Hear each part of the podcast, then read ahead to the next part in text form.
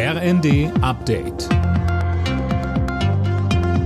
Stündlich neu. Auf den Punkt informiert. Ich bin André Glatzel. Guten Tag. Kurz nach dem Start des Tankrabatts gehen die Preise an den Zapfsäulen schon wieder nach oben. Im Vergleich zu gestern sind Diesel und Benzin im Schnitt 4 Cent teurer, heißt es vom ADAC. Die Mineralölkonzerne sind nicht dazu verpflichtet, die Steuersenkung eins zu eins weiterzugeben.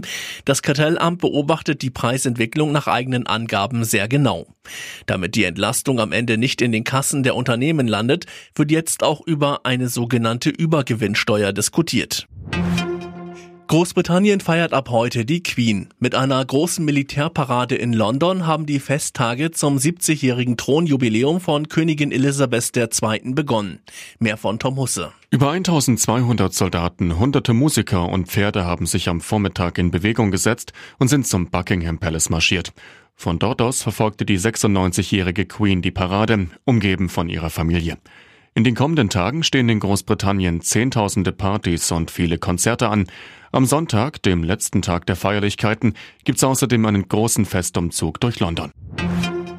Wer eine zu große Wohnung besitzt, muss in Kauf nehmen, dass ein Antrag auf Hartz IV abgelehnt wird. Das hat das Bundesverfassungsgericht entschieden. Die entsprechende Regelung verstoße nicht gegen den Gleichheitsgrundsatz, so die Richter. Im konkreten Fall ging es um ein Ehepaar, das mit sechs Kindern im eigenen Haus wohnte.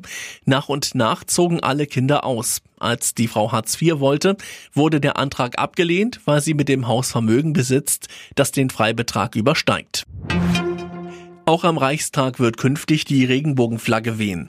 Zum Berliner Christopher Street Day und zum Internationalen Tag gegen Homo, Bi, Inter und Transphobie am 17. Mai kommt die Flagge auf einen der Türme. Sie steht als Zeichen für Akzeptanz und Vielfalt. Alle Nachrichten auf rnd.de